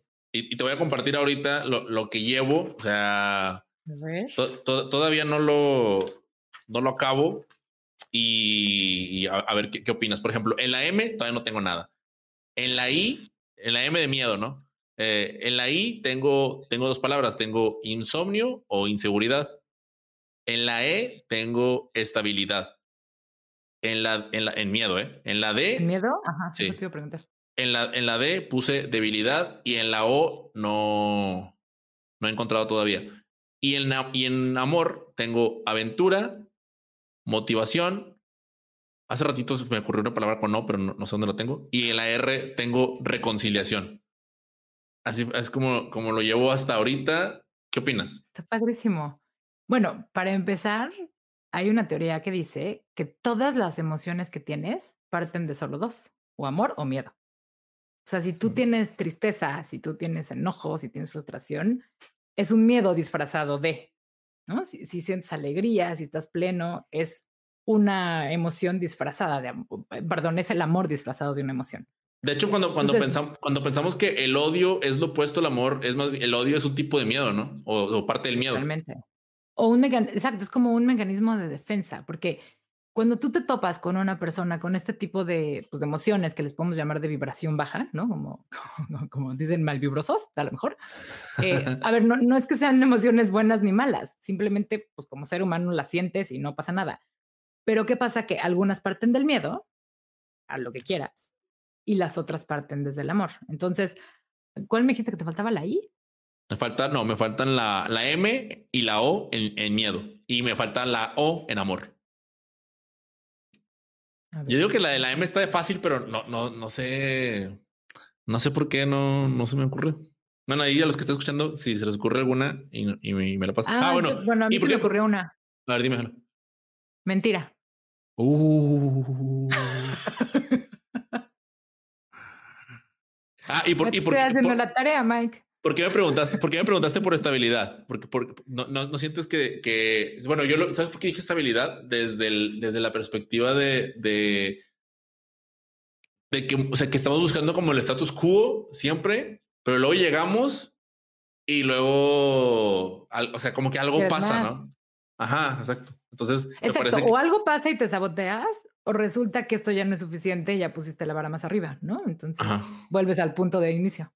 Exacto. O sea, por, por- eso fue que, por eso fue que la puse. Toda- Todavía, me faltan la- las, las, las, las dos otras O. Por ahí tengo la, la otra O, pero, pero bueno, me, me, desvié, me desvié un poquito porque, porque quise, quise aprovecharte. Eh, ¿Sabes qué me gustó mucho cuando, cuando estaba escuchando? Esta parte de que, y yo, yo se le había escuchado a un amigo, te- tengo un amigo, Mark, que, eh, también le mando un saludo, que él dice, es que yo soy, yo soy mi mejor amigo. Me- me- eh, él, él estuvo en Alemania hace, hace como, ya hace rato, hace como unos 10 años. No sé si eso, si eso tuvo que ver, este, pero, pero, él, pero él me dijo... aquí no haces amigos, pues te vuelves tu mejor amigo. No es cierto. Bueno, pero quizás, No quizás te tenga- de quizás- otra, ¿no? quizás- Bueno, eh, bueno, es- eh, eh, lo que tiene, lo que tiene él es que de repente hace, hace unos chistes y, y- y nosotros le decimos de que, eh, bueno, te pases de lanza, o sea, eh, o sea, ese, chiste est- estuvo cruel. Entonces dice, no, pero es que no lo hice por, por, hacer, por hacerte sentir mal, lo hice porque a mí me pareció gracioso y porque pues ahí trae, trae un trip muy interesante que no, no entendía hasta que yo empecé como a vivir más mi soledad. O sea, cuando yo, yo al igual que tú estaba como, era muy social y de repente paso a, a- a estar mucho tiempo en, en- en casa, esos momentos en los que en los que te haces reír tú solo, ¿no? De que un pensamiento eh, te contestas y, y me, me gustó, me gustó mucho cómo manejaste la, la- la parte de, o sea, cuando, cuando compartes el, el- lo del caerse bien. En tu caso, o sea, ¿cómo pasas? ¿Cuál es la transformación que ocurre de, de Fabiola depresiva a da- Fabiola soy mi best friend o, o soy chida, buena bien onda? me con- caigo. Sí, que bien me caigo, exacto. ¿Sabes qué? Creo que influyeron mucho eh, como mis primeras amigas aquí, que, que fue un grupo de cinco o seis mexicanas. Ah, es que también un día veo anunciado en Facebook que hay un desayuno de mexicanas aquí, ¿no? Y entonces dije, pues, pues voy, ¿no? Pero, pero de esas veces que ni tienes ganas, que dices, igual ni me levanto y pues justo no pasa nada, pues llego y cuál va siendo mi sorpresa que hay 40 mexicanas en un restaurante y los alemanes felices con el escándalo, una cosa. Pero bueno, el chiste es que estábamos ahí y conozco a, a estas hoy grandes amigas mías. Y entonces como que fue como ese volverte a sentir tú, conectar, poderte expresar, poder, ¿no? Eh, Echarte un trago con alguien y que te entiende el chiste y que te cacha. Y creo que como que esa sensación de, de regresar a la casa y decir, ay, qué bien me la pasé, ¿no? Y, y qué padre que de este lado del mundo pues tuve una tarde padrísima que no tenga que ver con mi marido, ¿no? O sea, como que yo solita. Y ahí, como, es como si, si mis células hubieran tenido memoria, o sea, como que regresé a la parte de, es que esto eres, ¿sabes? O sea, esto es lo que tú eres. Entonces creo que poco a poco me fui agarrando de esas pequeñas cositas como para decir, a ver, retómate, ¿no? O sea, ¿qué necesitas hacer para volver a ser la persona que se cae perfecto? Yo, como dices, yo soy de las personas que de repente me río sola porque me, acuerdo de una burrada o me cuento un chistolita y estoy muerta risa y sola, ¿sabes? O sea, como, eh, no sé, el otro día, yo, yo soy de las que se ríe de burradas como, no manches, ¿por qué carambas me iba a servir, este, no sé, pimienta en el café, ¿no? O sea, y me río yo sola. Entonces, como que esa parte, sí creo, mira, cuando yo siempre les digo, cuando tú sales de tu país, cuando tú tienes un problema en la vida, si es con tu pareja, te vas a agarrar de tu trabajo, de tu salud, de tus amigos, de tu familia, de todo lo demás para resolverlo. Y así funcionamos los seres humanos. Cuando estás fuera de tu país, pareciera que todo eso lo dejaste. Entonces no sabes por dónde empezar ni de dónde agarrarte para empezar a solucionar las cosas. ¿Qué me pasó? Que en el momento en el que tuve una ventanita de mi parte social, que para mí es tan importante, de ahí me agarré para aprender a, o sea, para empezar a reacomodar todo lo demás, ¿no? De mi persona, mi pareja, mi salud, mi familia, mis conexiones, mi trabajo, mi... Entonces como que de ahí me agarré, pero sí creo que tienes que encontrar algo. E, es como el floti hacia la orilla, ¿sabes? O sea, pues agarras este floti en lo que llego a la orilla y veo qué onda, ¿no? Pero, pero ¿de dónde me agarro? creo que, creo que fue esa la transición, en mi, en mi caso la parte social. Oye, ¿me, puedes, ¿me puedes platicar un poquito más de, de esta red? O sea, de, de, o sea, ves, ves el anuncio en Facebook, pero que estabas en uno de esos grupos de mexicanos en Alemania o... Eh, y, y, y, me puede, bueno, ¿me puedes platicar un poquito más de, de, cómo es? O sea, es que, ¿sabes qué me estoy imaginando yo? Me estoy imaginando, ubicas el, el, el restaurante El Regio.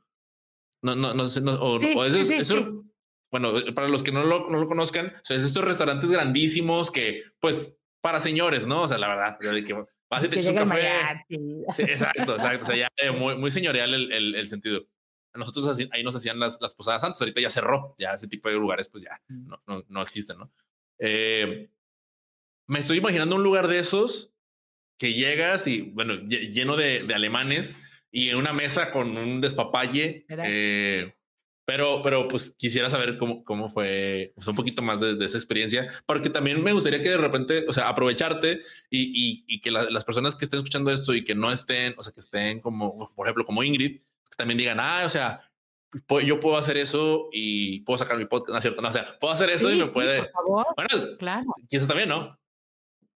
Sí, es, o sea, te digo, ahí voy al, desayuno pero entiéndeme que de las 40 mexicanas, entre ellas se conocían cuatro o cinco. Todas las demás era como nuestra primera vez de pues mucho gusto soy tal, ¿no? Y no faltó la que llevó la bandera y entonces pues foto con la bandera y porque primero pensaban que éramos italianas por gritonas y luego medio vieron la bandera y como que no entendieron y ya después dijeron, ah, no, son mexicanas, no sé qué.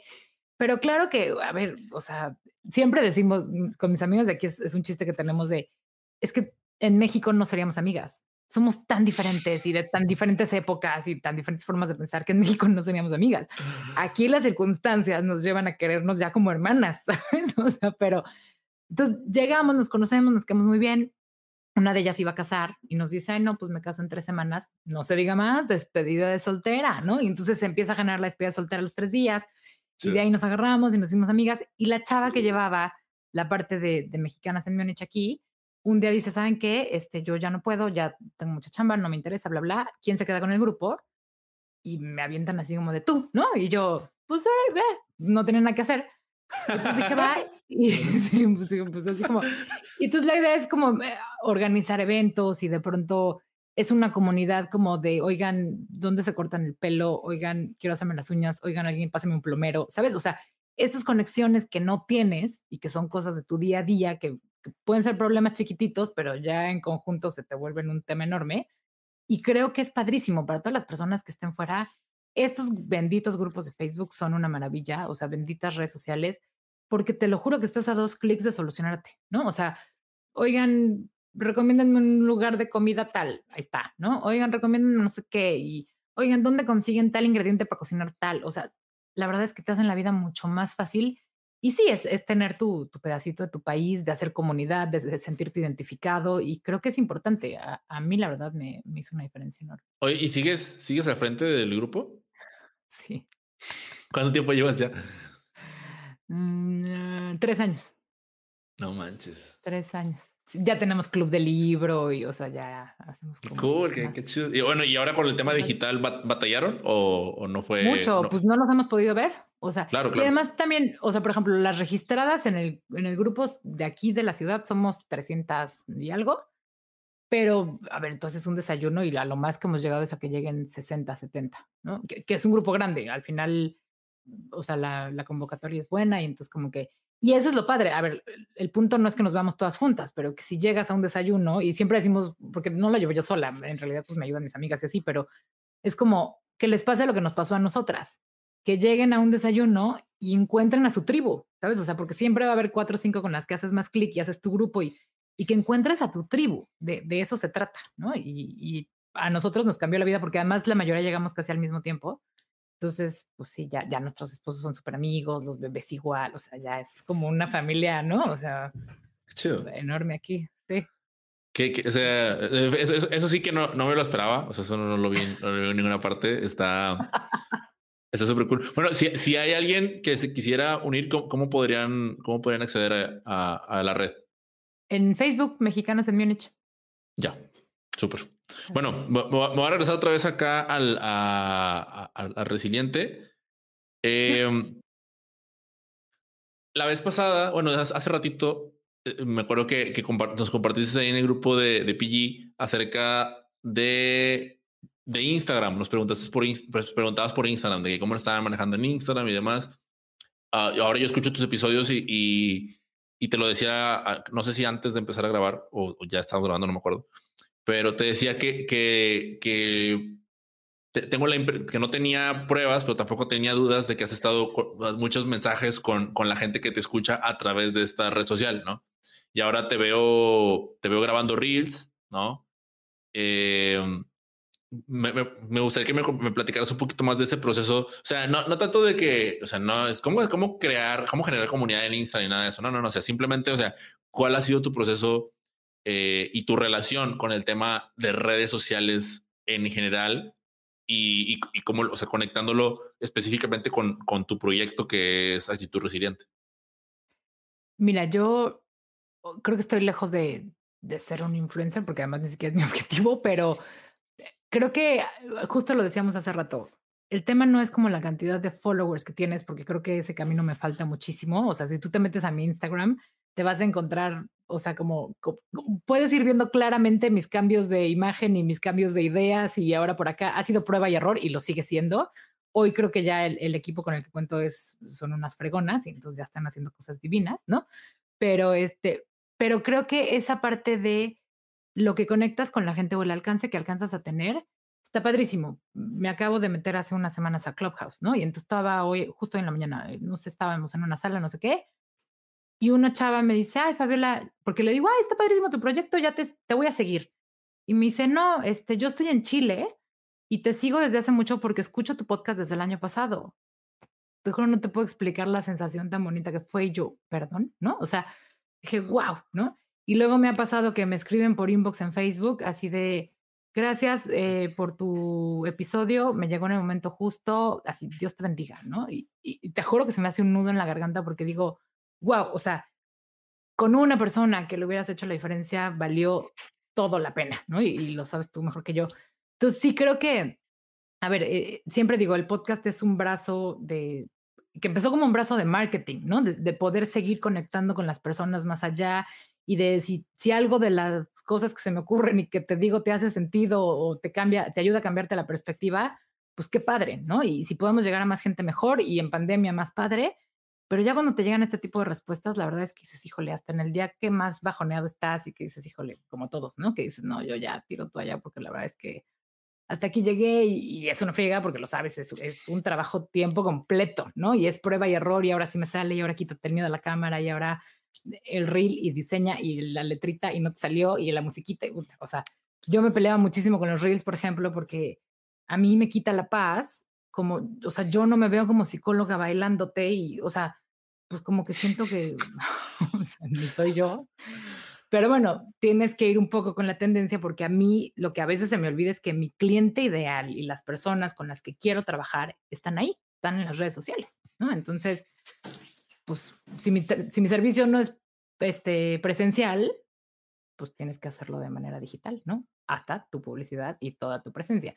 Entonces, ha sido padrísimo porque creo que a veces se te olvida lo padre que puede ser el impacto de tu trabajo y a la cantidad de personas. O sea, por ejemplo, el otro día que, que estaba viendo las estadísticas y que llegamos a 30 países en donde están escuchando el podcast, digo, no me, Sí. o sea, está impresionante, ¿sabes? O sea, 30 países, creo que yo conozco 27, o sea, ni siquiera he llegado a conocer 30 países en mi vida y ya hay alguien que escuchó mi voz y que, pues a lo mejor le hizo sentido lo que estaba diciendo. Está bien padre, ¿no? A ver, creo que también es una gran responsabilidad porque por ahí dicen que, que la recompensa de hacer buen trabajo es poder seguir haciendo buen trabajo y pues te, te motiva, ¿no? A, a- decir, bueno, pues, pues hay que seguirle por aquí porque si le, si le pudiste ayudar a alguien, está padrísimo. ¿no? O la gente que llega a la consulta y que le preguntas, oye, ¿de dónde? Es que escuché tu podcast, me lo recomendó mi prima, o me lo recomendó no sé qué, y digo, wow, o sea, está, está bien padre y a veces te olvida, la verdad. Oye, e- eso fíjate que me, me lo- me lo contó Yusel de esa, esa transferencia de ser oyente a ser cliente. Eh, En tu experiencia, ¿cómo, cómo, cómo ha sido eso? De ser oyente de podcast a ser... O sea, de, de ser, de ser tu escucha, o sea, que por ejemplo, alguien que escucha tu podcast llega a tu consulta porque lo escuchó, o sea, porque te escuchó antes y que luego se convierte en, en un paciente tuyo, no cliente, perdón, en un paciente. O sea, ¿cómo, cómo ha sido, o sea, cómo has vivido tú ese proceso? Hablemos del, del primero, del primer paciente que llegó gracias a tu podcast. O sea, Es que te voy a decir, uno de mis grandes amigos, eh, que, que justo es el que me asesora mucho en la, en la parte de marketing, cuando estaba en la prueba y error del podcast, porque obviamente pues él escucha el piloto y bla, bla, me decía, tienes que entender una cosa, la persona que yo estoy escuchando en el podcast es la que quiero que me dé terapia, tal cual. Porque claro, al principio pues me oía más robotizada, me oía como que me trababa, no era yo. Me decía, yo que te conozco, no eres tú, ¿no? O sea, no estás siendo tú, fluye, no sé qué. Y eso que me dijo me cambió por completo. Entonces, la primera persona que llegó y me dijo, es que te escuché en el podcast y me hizo sentido, pues no sabes si llorar, abrazarlo o ser profesional y decir solo gracias, ¿no? Pero es padrísimo porque Oye, como, ¿por cuál, como por cuál optaste- yo, por cuál optaste tú? ¿Lo abrazaste o, o dijiste gracias? nomás dije gracias. dije gracias. Sí. Así como cuando de niña chiquita te sonrojan, así. gracias. Sí. Pero antes de que te, te interrumpí, me, me estabas diciendo. Ya no sé qué te estaba Se diciendo. te fue, No, no perdóname. Perdón, no es, que, pasa nada. es- es que no me quise quedar. Ah, con- ya sé. Justo que, que como soy muy yo, o sea, así como te estoy platicando ahorita, me vas a escuchar en el podcast y me vas Cierto. a escuchar en terapia. O sea, eso soy yo. Entonces, creo que es más fácil seguir la misma línea cuando no estás tratando de ser una cosa u otra. Oye, pues, ahorita que hablabas de los reels, pues yo, yo he visto que hay, hay gente que, que no, que no baila y literalmente nomás hace, o sea, hace esto. O sea, es- estoy como haciendo como un, un- como si estuviera, como si tuviera convulsión, pero, pero nomás van señalando con, con- con el dedo de que esto es, es, es infidelidad, esto no sé qué, esto no es así y esto no es así. Y ya ahí, se- ahí se avientan, se avientan este, su reel con, con música eh, y, y que veo que, veo que les jala. Yo he visto a una, a una- 18 mil views. Sí, sí, una, una doctora que de repente a- así como que Está, sí. y ya, o sea, Es que, como ¿sabes no de lado a lado. estilo. Claro, claro. Al final sí. es, ¿no? ¿Qué- qué- qué tipo Justo el otro día hablaba en eso. Dime. ¿Qué, qué tipo de música te gusta a ti escuchar? La verdad, casi todo. O sea, sí te puedo escuchar pop, te puedo escuchar banda, te puedo escuchar. O sea, si yo ahorita agarro tu, tu celular y, y reproduzco la última canción que, que estaba sonando, ¿qué canción estaba sonando? No me lo vas a creer. No, pues es lo es que me da risa porque sí me acuerdo cuál es. En la mañana puse Spotify Descubrimiento Semanal Ah, ya. y me sacó una canción, qué oso que te lo voy a contar, hasta roja me puse, de Flavio César. Ok. Y, me- y te voy a decir por qué me acuerdo, porque le tomé fotos y se las mandé a mis amigas de aquí y les dije, miren esta joya que me pusieron de una, no sé, novela del noventa y tantos, ¿no? Eso vas a encontrar en mi Spotify. Flavio César. Eh, yo pensé que, ¿y sabes por qué te lo cuento? ¿Sabes por qué me acuerdo? Porque la estaba cantando a todo pulmón. Pensé que, pensé que Es que es esas canciones que están guardadas en tu mente y no sabes por qué. Es cuando empezó dije, qué rolón. Y entonces así como que me fui a ver qué era y ya me mata qué risa. A mí me pasa eso con, con, con Rocío Durcal. o sea, cuando yo escucho una canción de, cuando, cuando, escucho una canción de Rocío Durcal y mi hermano, mi hermano hizo una playlist eh, que es como algo así de que canciones para, para trapear a gusto o algo así lo hizo en Spotify y metió, metió todas las canciones que, que, curiosamente yo le, yo le cuento a mamá de cada vez que, las, que, cada vez que la escucho es imposible para mí que, que, mi nariz no perciba fabuloso, ¿sabes? O sea, porque, porque, justamente era, sonaban esas canciones y, y, y, a mí me gustan mucho, o sea, Ana Gabriel, eh, digo, no, no es la comparación a lo mejor perfecta, pero sí, sí, son canciones como ya de, de antes. Ah, de eso soy fan. O sea, por ejemplo, la obra de mentiras, toda esa música me, me puede encantar. ¿La, la obra de qué? La obra de mentiras. ¿La obra de mentiras? No, no, no. ¿Cuál, no me digas eso, Mike. Es una novela de. No, sí, es una obra de teatro. No, no, no. Pero todo el soundtrack Ok. Es pura música de los ochentas. Ok, ok. O sea, pero tipo Ana Gabriel, este Rocío, no, eh, Dulce, este. ¿Mentiras? ¿Dijiste? Yuri. Ajá, mentiras. ¿Es en serio que no la conoces? No, no, no, no, no, no, no la. O sea, es que mira, yo la verdad para teatro, o sea, te fallo. O sea, a teatro fui. Solamente he, he ido como dos veces, para mi desgracia, porque ha sido una experiencia muy bonita. Eh, tuve el, placer de ver a López Tarso, que, que hasta donde ah, se y lo, lo, la, fue la primera vez que fui al teatro y de ahí me quedé de, wow, he ido como tres veces nada más, pero ya me la apunté aquí que es la segunda, es la segunda vez. Manuel, es la segunda vez que la palabra mentiras sale aquí a, a nuestro podcast y como, como punchline, como, como un. Ahí, me lo llevo de tarea yo también. eh, oye, y ya, ya, para, ya, para, ir cerrando, bueno, no, no, no, voy a, no voy a cerrar con esta pregunta, pero, pero sí, sí, tengo, sí tengo duda, porque voy a cerrar con otra cosa. O sea, la, la parte de la comida, ahorita, ¿cuál es, tu, ¿cuál es tu plato favorito desde que no estás en México? Los tacos al pastor. ¿Allá? Desde, que no estás, desde que no estás en México, ajá. Es que siempre van a hacer los tacos al pastor. Aquí los hacemos, ya aprendimos a hacerlos para Achis. no extrañar. Ok. Pero este, te digo que aquí las mexicanas resolvemos todo. O sea, no paramos. Es que, es que ya en comunidad, o sea, son los, los tips y al acá, mira, compra la carne acá. Ok. Justo. Acabamos de aprender a hacer carnitas también, ya salieron, o sea, pues lo que quieras, ¿no? Ya es como, ya no hay límites. Díganme qué se les antoja y vemos cómo les hacemos. Pero bueno, de, de platillo favorito de aquí, eh, uno de los platillos típicos, que realmente no es de los alemanes, es de los austriacos, pero bueno, es, se da mucho en Alemania, es la milanesa con papas que aquí se llama Schnitzel. Schnitzel, ok. Ajá, es de las cosas que más me gustan de la comida alemana. Es que tampoco tienen tanta variedad, ¿eh? Pero, pero eh, me parece una delicia, porque es de ternera y bastante bueno. Ya, sí, creo que el tema de la variedad me parece que es como, como el principal, o sea, conociendo la variedad que tenemos acá, no, no voy a poner aquí a comparar qué, mejor, qué país es mejor y qué nada, pero, pero sí hay como que hay mucha variedad. Todos que, lo sabemos. Sí, evidentemente, no hay, no hay nada que discutir, evidentemente. Tú sabes, tú yo siempre digo, quién eres. Oye, tú sabes quién eres. Tú sabes quién eres. No, yo siempre digo, a ver, Alemania te ofrece una calidad de vida impresionante. México te ofrece una vida cómoda, también impresionante. Entonces, depende de qué quieras en la vida, ¿no? No, no hay países ni mejores ni peores, nomás te ofrecen cosas wow. diferentes. Eso, eso, eso, eso, está muy interesante, esa la parte de, de, la, de la vida cómoda. Da, da como para una una charla, una charla extra, ¿no? Mike, yo eh, siento que estamos ya. Sí, perdón, perdón. Desde hace seis horas. No, feliz, feliz, me, encantada. Me, me, quiero regresar para, para, para, para, ir cerrando. Eh, lo, cuando, te, cuando estábamos platicando antes de, de esto, de, empezar a grabar, eh, sa, sa, salió obviamente a colación el tema de resiliencia, ¿no? Y te, te pregunté, oye, pues me, me, gustaría, me gustaría que, que este espacio que, que, es, que, es, para, que es para nosotros, eh, pues lo podamos aprovechar como, como, como plataforma. Y, y, te decía, oye, ¿qué tema? Y me decías, resiliencia. Entonces te, te comenté, o, o no, no, recuerdo si, si, te, si, te, lo dije, que, que yo, yo al momento de, de, escucharte, de leerte, pues como que lo vi, ¿no? Como que, no, pues, pues que, que, lo, ¿cómo le, hasta la pregunta ofende en ti, ¿no? De que, ¿por qué, ¿por qué resiliente? No, pues porque evidentemente me, me, quedó claro con, con, todo lo que había estado pasando, pues que, que hacía mucha congruencia, ¿no? Con, con, lo que estabas buscando, buscando compartir.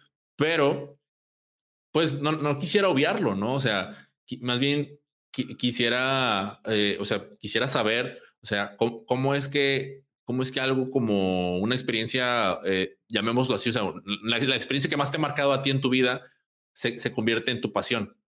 O sea, ¿cómo, ¿cómo, es que la resiliencia se convierte en, algo que hoy por hoy, pues eh, creo que es como, como a mí, si me dicen sin dirección, es algo que me pone feliz y me pone, es que era algo que antes me costaba porque pues admitir que estás perdido no, no es no es lo más bonito, ¿no? Está padre, claro. Entonces, en, el caso tuyo, o sea, pues claro que es diferente porque, oye, oigan resilientes cuando le, cuando le hablas a la comunidad, ¿no? Es como que, sea huevo.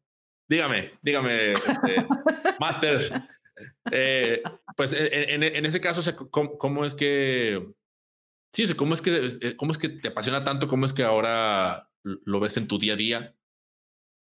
Es que sabes que cuando, cuando estuve pensando como pues en el nombre que le ibas a poner a tu marca, porque pues, tienes un negocio digital, me llegó la palabra de resiliencia porque me di cuenta que si había una constante en mi vida, era esa. O sea, como que siempre había encontrado la manera de salir de la adversidad, cualquiera que sea tu tema de adversidad, ¿no? Porque adversidad puede ser, no me gustó cómo me vestí en la mañana con, cómo me veía en la mañana con el vestido, ¿no? O perdí a un ser querido. Adversidad es cualquier cosa y aquí no se juzga a nadie, pero esta capacidad que tienes de lidiar con la adversidad, de reponerte y de aprender una lección al respecto, es una capacidad que tenemos todos los seres humanos, que la podemos desarrollar más o menos. Y creo que es básica porque todas las personas que se acercan a terapia, pues traen un problema y están buscando una solución. Vienen aquí para tratar de encontrar una solución a algo y por lo tanto van a aprender a ser resilientes.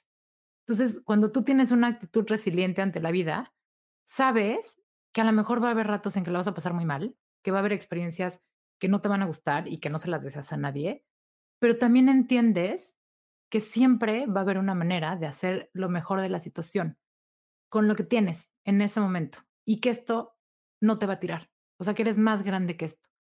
Y eso puede ser darle la vuelta a tu mal día o darle la vuelta a una situación de vida que te marca, pero que hay una manera pues si no victoriosa, al menos sana de salir de esto. Y por eso me encanta trabajar con la resiliencia de las personas. Creo que todos somos resilientes y no nos damos cuenta. Eh, bueno, regresándome. Em, hay algo que, que, que, me gustaría como, como tratar de no, no, de, no de tener la explicación ya completa, otra vez, o sea, de conocer como, como tu opinión y sobre todo, con, sobre todo en base a tu experiencia, que de repente yo, yo, yo, estoy ahorita como, como luchando con esta creencia de que es que siempre algo viene algo mejor, ¿sabes? Como siempre cierra un ciclo es porque viene algo, algo, algo mejor. Y, y, evidentemente, pues somos en gran parte la, la, historia que nos contamos a nosotros mismos, ¿no? Y, o sea, ¿qué pasa, ¿qué pasa cuando de repente ese, ese eh, viene, viene algo mejor? O sea, no, no es cierto. O sea, a veces, a veces no viene, no viene algo mejor. Me, me gusta, es que, ¿sabes qué, ¿sabes qué pasa? Que me gusta mucho cuando dices la palabra sano, ¿no? Porque ahora en, en lo que he estado viviendo y lo que he estado pensando es que eh, la parte negativa, o sea, que es, eso que, decir, es que eso es negativo y tiene que salir de tu vida, pues, pues no precisamente porque me parece que más bien somos, o sea, somos, somos eso, somos lo positivo y lo negativo que, que traemos creando nosotros mismos. Y de ahí el hecho de que de repente digamos cosas como viene algo mejor, es como si, si no, es, no, no hubieras, no, o sea, no fuera, o sea, del catalogar en bueno y malo, ¿no? La palabra sano me, me, me agrada porque no es precisamente bueno o, malo, sino sano. Te escuché y dije, me, gusta, me gusta mucho eso. Pero, o sea, ¿tú, tú, cómo, ¿tú cómo lo manejas cuando, cuando abordas en, en, ese, en ese sentido de viene algo mejor o, o, o, no, lo decías hace rato, no precisamente es algo malo? O sea, cómo es que el, primero, primero para ti, ¿no? Y después ya hacia compartirlo, pero internamente, ¿tú cómo lo has, cómo lo has ido uh, concientizando? ¿Sabes qué? Que entendí en algún momento de la vida, justo, ¿no? Que, que no hay buenos ni malos, porque es subjetivo. A lo mejor lo que es bueno para ti es malo para mí y al revés, ¿no? O sea, más bien es funcional o no. Y es, y es mucho lo que trabajo con las personas. Aquí no estamos para juzgar si tu decisión fue buena o no. ¿Te funciona? De acuerdo a lo que tú eres, a lo que tú quieres, a lo que tú valoras. ¿Te funciona? Déjala, dale. No, vamos a cambiarlo, ¿no? O sea, ¿qué alternativas tienes, etcétera? Pero creo que es, es como dejar de ponernos estas etiquetas, ¿no? De esto es bueno, esto es malo, el deberías, el tendría. A ver, o sea, pues estoy haciendo lo que quiero hacer ahorita porque está alineado. A eso regreso con el tema de la congruencia. Mientras esté alineado contigo, si tú estás en paz con esa decisión, pues va a ser sano, porque te va a ser funcional, sin importar que el mundo entero opine que no es así, ¿no? Pues es nada más como, como alinearte con...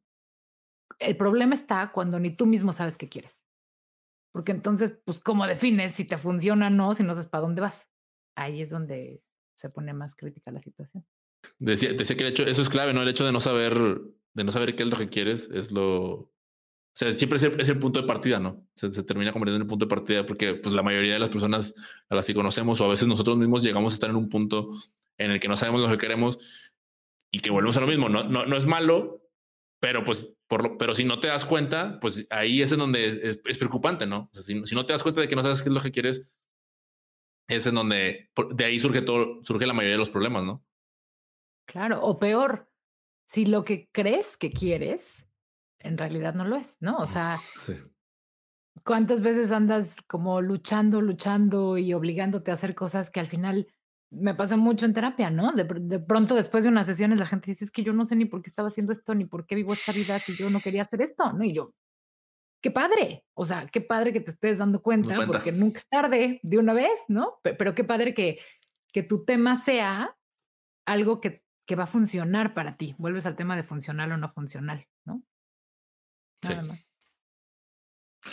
Fab, de verdad que, que, que, gracias, gracias por, por, por aceptar acá, estar en el espacio para, para compartir. Eh, a mí me, gustaría que, que, que compartieras con, con, con, la gente que, que escucha este programa, pues cómo puede contactar contigo. Y antes de que lo hagas, o sea, comentarles, bueno, ya, ya la escucharon, la neta es que Fabio es súper cool, súper buena onda. Habla hasta por los codos, ya lo y... escucharon. y, y, bueno, pues es podcaster, ¿no? Eso, eso, era, eso era evidente. Pero a lo que voy es de que, o sea, que, que, que me gustaría invitarlos a, que, a que tengan la confianza de contactar contigo, o sea, sean expats, sean eh, personas que estén pasando por un momento, eh, pues no, por no, no el mejor momento de, su, de sus vidas, para no decir ahorita bueno ni malo, simplemente pues que, que vayan, que, se puedan acercar contigo, que, que tengan la confianza, este, y pues si puedes, por favor, compartir dónde, dónde pueden localizarte. Mil gracias. Sí, en Instagram estoy como actitud-resiliente, en Facebook como actitud resiliente, o me pueden mandar un mail para lo que se les ofrezca a info arroba actitud-resiliente.com. Este, Mike, ha sido un gustazo, de verdad, siento que somos amigos de hace muchos años, la plática, bueno, me hiciste reír antes, durante y seguro después. Gracias de verdad porque la, la pasé padrísimo, terminé contándote cosas que creo que no le había contado a nadie, pero, pero es esta confianza que, que generas, creo que traes un proyecto increíble desde el momento en el que me, me hiciste favor de contactarte. Dije, sí, por favor, o sea, el honor es mío, por favor, el día que quieras, ¿no? Pero mil, mil gracias, la, la pasé padrísimo y gracias por tu tiempo. Yo, yo sí tuviera, yo sí tuviera abrazado, ¿eh? No, pero pues como estamos a distancia, como estamos a distancia, sí te digo, pues gracias, sonrojado yo. No, de verdad, muchas, muchas, muchas gracias, Pau, por estar acá, de verdad. A ti, de verdad, mil, mil gracias y seguro estamos viendo qué hacemos juntos pronto.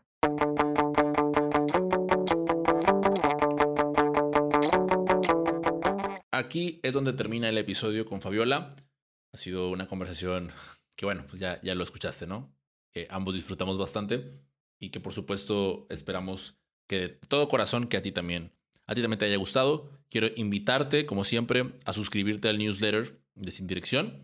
Eh, ya justamente el día de ayer lanzamos las Mag News. Estamos, estoy celebrando, estoy festejando junto al equipo de Nemedia, por supuesto, el lanzamiento de un año, un año de newsletter. Se dice sencillo, pero, o sea, justamente cuando empezó la pandemia hice el tema de un año. La próxima semana no tenemos invitado, vamos a tener un, episodio en solitario, donde vamos voy a estarles platicando un poquito acerca de los aprendizajes, una, una retrospectiva, un ejercicio que espero hacer constantemente. Pero para que no llegues en blanco, me gustaría que pudieras eh, checar lo que, lo que te he enviado a través del newsletter y si no, si no has recibido ninguno, bueno, pues escríbeme, mándame un mensaje, yo te suscribo, de verdad. O yo hago la tarea por, que tengas que hacer, tú nada más dime, Mike, quiero estar en ese newsletter, o sea, quiero que me llegue ese documento que tanto pregonas y dices y yo con muchísimo gusto, por supuesto que te lo voy a mandar. Solamente voy a ocupar tu correo. Entonces, si me lo mandas por adelantado, te lo agradeceré infinitamente. Y, por supuesto, quiero eh, agradecerte por escuchar hasta el final no olvides suscribirte al programa, eh, ya sea la plataforma. He, visto que, que a veces cada episodio se suscriben tres, se suscriben cuatro personas al episodio, pero también me ha faltado a mí como recordarlo, ¿no? En cada aplicación de podcast viene un botón para suscribirse, incluyendo Apple Podcasts, Spotify o la que te guste. Solamente dale eh, seguir o follow up y ahí para que no se te pierdas ningún episodio cada martes a las 9 de la mañana. A veces sale un poquito más tarde, a veces sale un poquito antes, pero sin falta los martes. Yo soy Mike Mora, me ha encantado tenerte por acá. Nos escuchamos la próxima semana. Chao, chao.